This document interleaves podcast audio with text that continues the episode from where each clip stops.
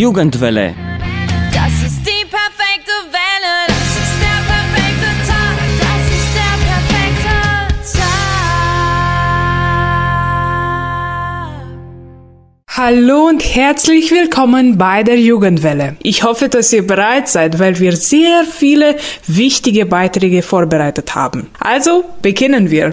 Durch die Auswanderung habe ich eigentlich nicht meine Heimat verloren, denn Heimat ist etwas Zukünftiges, etwas, was man in sich selbst findet. So die Schriftstellerin Iris Wolf bei Philid. Philid, also das internationale Literatur- und Übersetzungsfestival in Yasch, hat schon eine langjährige Tradition entwickelt. Zu den Gästen in diesem Jahr zählte auch Iris Wolf, die berühmte deutsche Autorin mit Wurzeln im Banat, die das erfolgreiche Buch Die Unschärfe der Welt geschrieben hat. Unser Kollege Cosmin führte ein Interview mit Iris Wolf über ihre Bezüge zu Siebenbürgern und Banat oder die aktuellen Trends in der deutschsprachigen Literatur unter anderem. Viel Spaß beim Zuhören!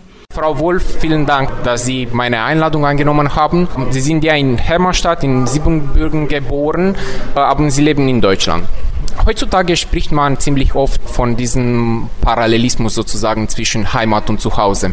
Und jetzt meine Frage, wie würden Sie eigentlich Ihr Zuhause bzw. Ihre Heimat beschreiben? Ich dachte lange nach der Auswanderung, dass ich meine Heimat verloren habe, weil Heimat knüpft man ja oft an einen Ort, an den Ort, an dem man aufgewachsen ist und die Landschaft, die einen prägte. Also für mich ist es eben nicht nur ähm, die Menschen, die einen erziehen und die da sind in den ersten Lebensjahren, sondern eben auch die Landschaft, das Licht, die Gerüche, das Essen, das alles prägt einen mit oder die Identität.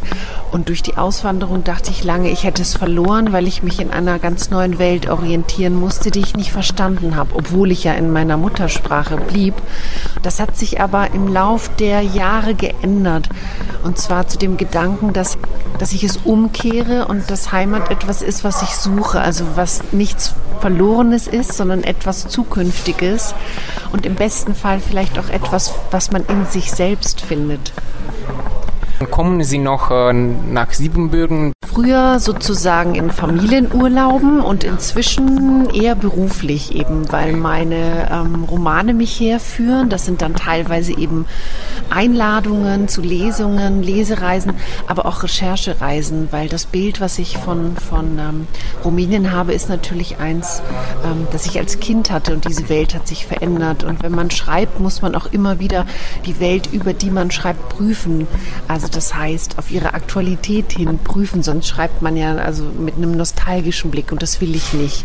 Ich will diese Welt möglichst authentisch festhalten, mit ihrer Schönheit, aber auch ihren Fragen, ihren Problemen, mit allem und deswegen fahre ich auch immer an die Orte, die ich beschreibe, weil ich auch immer wissen will, was meine Figuren sehen. Also wie stehen sie im Raum? Ich beschreibe meine Figuren ja oft durch, ähm, durch eine dramaturgische Anordnung im Raum. Das heißt, die Leserinnen erfahren, was, was äh, sieht die Figur, wie fällt das Licht, wie sind die Häuser, architektonische Details, sowas, das sammle ich alles, also damit ich diese Welt so sinnlich bauen kann. Und das kann man sich nicht alles ausdenken, obwohl viel durch diese geheimnisvolle Kraft der Fantasie auch geschieht. Also es kommt wirklich zu einem und diese Welt baut sich, aber es ist auch wichtig, diese Details zu sammeln.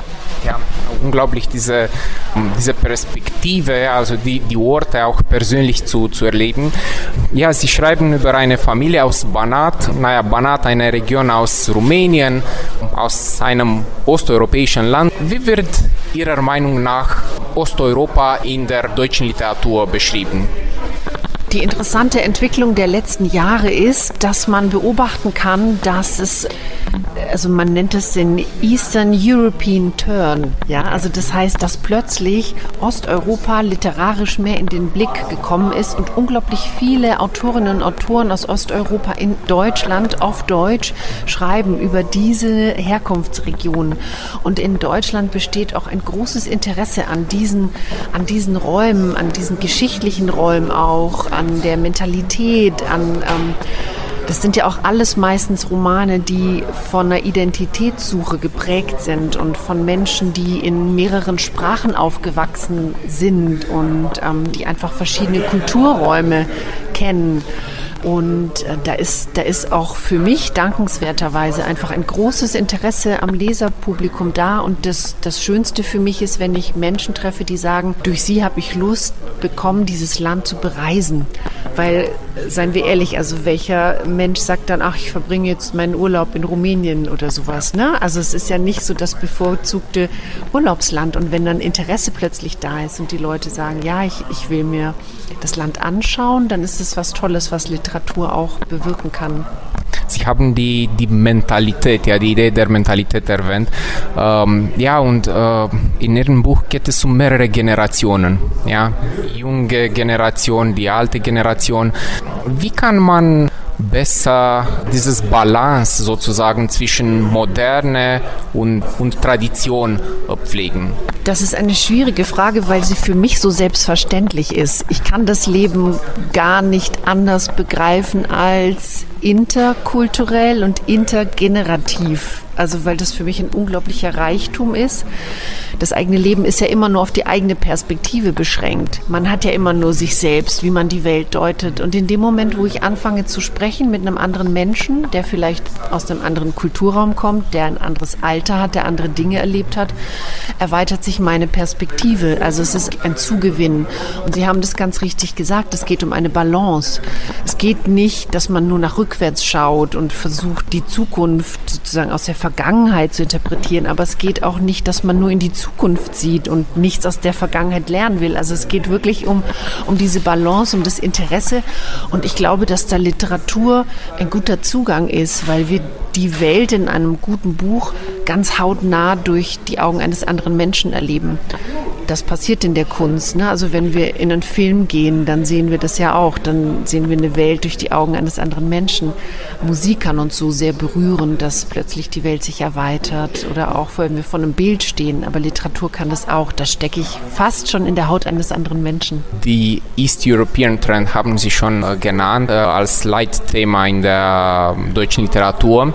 Welche sind noch andere aktuelle Themen in der deutschen Literatur? Auch da ist es ähm, natürlich eine ganz eigene Perspektive. Ich lese fast nur Bücher, die diesen doppelten Blick haben, also diese doppelte Kulturzugehörigkeit. Aber das Tolle an der deutschen Gegenwartsliteratur und auch an der Lyrik, ich lese auch sehr viel Lyrik und es gibt ähm, in Deutschland eine unglaublich reiche und schöne Gegenwartsliteratur. Alles, also jedes menschliche Thema, was man sich denken kann, ist Teil dieser Literatur, kann Teil dieser Literatur sein. Und das finde ich großartig, wenn man nicht überlegen muss, welche Themen sind äh, literarisierbar oder welche Themen kann man in einem Gedicht verarbeiten. Also äh, eine Regentonne kann, äh, kann wie bei Jan Wagner eine große Rolle spielen, ja, oder, oder ganz, ganz einfache Alltagsgegenstände können ähm, in der Literatur da sein. Und das, finde ich, macht schon den Reichtum aus der Gegenwartsliteratur, in Deutschland zumindest. Ja, danke schön nochmals für die, für die tollen Antworten. Ich freue mich sehr, dass ich ähm, Sie äh, persönlich treffen konnte und durfte. Ja. Herzliche Glückwünsche zu allen Preisen, die, die Sie gewonnen haben. Danke. Jugendwelle. Das ist die perfekte Welle. Beim Begriff Iran denken die meisten von uns an Konflikte. Die gesamte Zivilgesellschaft durchlebt derzeit einen großen Umbruch durch Polizeibrutalität. Viele Menschen sind noch nicht informiert und wissen nicht darüber Bescheid.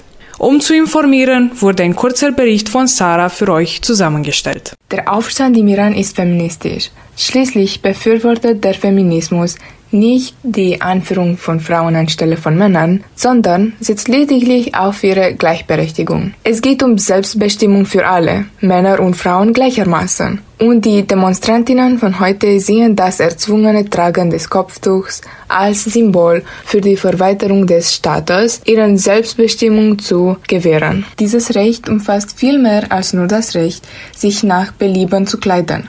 Es bedeutet, dass Iraner, deren Muttersprache nicht Farsi ist, es in den Schulen lernen dürfen. Es bedeutet, dass Lesben und Schwule ihre sexuelle Orientierung frei ausdrücken können. Es bedeutet, dass die Bahai ihre Religion ausüben dürfen. Seit dem 16. September, dem Todestag von Hina Masa Amini, gehen im Iran Tag für Tag Tausende auf die Straße. Die 22-jährige Kurdin Hina Masa Amini war von der iranischen Sittenpolizei festgenommen worden, weil sie ihr Kopftuch nicht gemäß den Regulierungsstandards getragen habe. Das Regime behauptet, sie sei während der Haft von der Guidance Patrol, der religiösen Moralpolizei der iranischen Regierung, ins Koma gefallen und im Krankenhaus gestorben. Massa Aminis Tod löste eine Revolte für die Rechte der Frau aus. Die Wut der Iraner über die brutale Sinnlosigkeit von Aminis Tod hat die Proteste angeheizt und das wachsende Verzweiflung der Behörden, sie zu stoppen, ist ein Zeichen für die wachsende Stärke und Dynamik der iranischen Frauenrechtsbewegung. Für viele Menschen auf der ganzen Welt ist es schwierig, die Idee der Moralpolizei zu verstehen. Meiner Meinung nach ist die Moralpolizei ein Kontrollinstrument für die Islamische Republik. Um ehrlich zu sein, ist es für mich ein absurdes Konzept. Ihr Hauptfokus liegt auf der Sicherstellung der Einhaltung des Hijabs, verbindliche Regeln, die Frauen dazu verpflichten, ihr Haar und ihren Körper zu bedecken und Kosmetika abzulehnen. Es ist ein Paradox zu bemerken. Die Islamische Republik hat ethnische, religiöse, geschlechtsspezifische und sexuelle Minderheiten korrumpiert, unterdrückt und an den Rand gedrängt, um die Institution des exklusiven und homogenen schiitischen Islam an der Macht zu halten. Seit Jahren verbreitet die Islamische Republik Propaganda gegen diese Minderheiten, fördert sie als separatistische und anarchistische Gruppen, die die territoriale Integrität des Iran bedrohen und hat unter anderem iranischen Völkern negative Gefühle ihren gegenüber geschürt. Aber jetzt sehen wir einen Iran, der in Einheit gewachsen ist und ungeachtet ethnischer oder religiöser Unterschiede Kurdistan und das kurdische Volk nach der Ermordung von Nina Amini unterstützt. Die Menschen skandierten Kurdistan, Kurdistan, ich sterbe für den Iran und wenn wir uns nicht vereinen, werden wir einer nach dem anderen sterben. Ich finde diese Einheit und diesen integrativen Ansatz gegenüber den iranischen Protesten faszinierend. Die Islamische Republik hat dreieinhalb Jahrzehnte lang unermüdlich daran gearbeitet, die Menschen zu spalten. Aber die Nation erkennt und unterstützt ihre vielen Identitäten voll und ganz. Ich fühle mich von einer mutigen und bewussten jungen Generation von Social-Media-Nutzern angefeuert. Die Macht der sozialen Medien und der globalen Konnektivität hat das Geschehen auf den Straßen des Iran beeinflusst. Während der Proteste nehmen viele Aktivisten und andere Jugendliche ihre obligatorischen Kopftücher ab, verbrennen sie und schreien zur Unterstützung der Grundrechte und Freiheiten von Frauen, was ich als außerordentlichen Mutbeweis ansehe. Diese Generation wuchs gleichzeitig mit dem Aufstieg der sozialen Medien im Iran auf. Sie hat Hoffnungen und Ideale, die von dem geprägt und geformt wurden, was sie in der Welt außerhalb von der Islamischen Republik definierten Blase kennengelernt haben. Auch wenn soziale Netzwerke nicht nur positive Eigenschaften mitbringen, helfen sie uns auch, unseren Horizont zu erweitern, weil wir an politische Ideologien herangeführt wurden, sei es linke oder rechte Politik. Das soziale Umfeld hat uns freien und liberalen Werten ausgesetzt, die grundlegend im Gegensatz zu den Werten der Islamischen Republik stehen. Ich glaube nicht, dass irgendeine Macht, irgendein Grad an Gewalt und irgendeine Ideologie solche frischen, energiegeladenen und liberalen Ideale und Bestrebungen für immer kontrollieren könnte. Frauen. Dieses eine Wort hat heute im iranischen Leben eine wichtige Macht. Frauen waren immer der Schlüssel zur Herausforderung des Regimes. Seitdem Online-Blogging eine beliebte Form des alltäglichen Dissens ist, haben Frauen und LGBTQ-Personen die Sphäre dominiert und gut vertreten. Heute wurden einige der bedeutendsten Anti-Regime-Bewegungen von Frauen im Cyberspace geschaffen, darunter My Stealthy Freedom, eine Facebook-Seite, die 2014 von der iranischen feministischen Journalistin Masi Alinejad gestartet wurde und Frauen ermutigte, Selfies ohne Hijab zu veröffentlichen. Bis Ende 2016 hat die Seite eine Million Facebook-Likes überschritten. Die Initiative hat eine breite internationale und nationale Berichterstattung erhalten und wurde sowohl gelobt als auch kritisiert. Ich hoffe, dass die Proteste auf den Straßen weiterleben und sich als neue integrative Regierung manifestieren, die jeden Iraner vertritt, unabhängig von seiner Religion, ethnischen Zugehörigkeit, Geschlechtsidentität und Sprache. Auch wenn es naiv sein mag, hoffe ich, dass wir eines Tages uns an diese Jahre der Unterdrückung von Frauen erinnern und sie als Teil unserer Geschichte betrachten. Wenn sie schließlich das iranische Volk in seinem Kampf für Menschenrechte unterstützen wollen, können sie das Streben des iranischen Volkes nach Freiheit anerkennen. Eine weitere Möglichkeit zu helfen wäre das Teilen von Nachrichten aus dem Iran und die Teilnahme an Protesten oder Teachings. Eine Spende an Menschenrechtsorganisationen wie Amnesty International, Human Rights Watch und das Iran Human Rights Center würde zusätzlich zu den bisherigen Maßnahmen helfen. Jugendwelle. Das ist die perfekte Welle. Am 9. November 1938 fand die sogenannte Kristallnacht oder Reichsprogrammnacht statt. In dieser Nacht wurden unzählige jüdische Geschäfte, Gotteshäuser und andere Einrichtungen in Brand gesteckt und Tausende von Juden misshandelt und ermordet. Andrea gibt einen Überblick über die tragische und barbarische Aktion des Naziregimens. 84 Jahre später erinnern wir uns an die Opfer dieser Gräueltat. Der Reichspogromnacht am 9. November 1938 steckten Nationalsozialisten in ganz Deutschland Synagogen, jüdische Geschäfte und Wohnungen in Brand. Außerdem ermordeten sie jüdische unschuldige Bürger. Juden wurden schon fast so lange verfolgt, wie es sie gibt.